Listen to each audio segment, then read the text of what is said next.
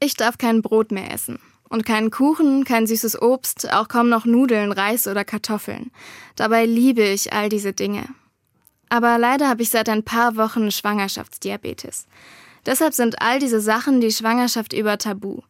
Das ist super aufwendig, weil ich meine Essensgewohnheiten komplett umstellen muss. Und es fällt mir echt schwer, auf so vieles zu verzichten. Neben all dem Verzicht möchte ich mir aber manchmal trotzdem etwas gönnen.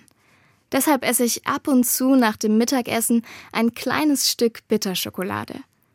Und weil das so selten vorkommt, ist dieser Moment ganz besonders für mich. Ich zelebriere ihn richtig. Ich setze mich in meinen Sessel, schließe die Augen und lasse mir dieses kleine Stück Schokolade auf der Zunge zergehen. Absolut himmlisch. Das habe ich früher nie gemacht. Ich habe sogar oft während des Essens eine Serie angeschaut oder noch schnell meine Mails gecheckt. Überhaupt ist mir aufgefallen, dass ich, auch bei Dingen, die mir Spaß machen, selten ganz bei der Sache bin. Ich lasse mich ablenken von meinem Handy oder bin in Gedanken schon beim nächsten To-Do auf meiner Liste. Bei meinem Bitterschokoladenmoment ist das anders.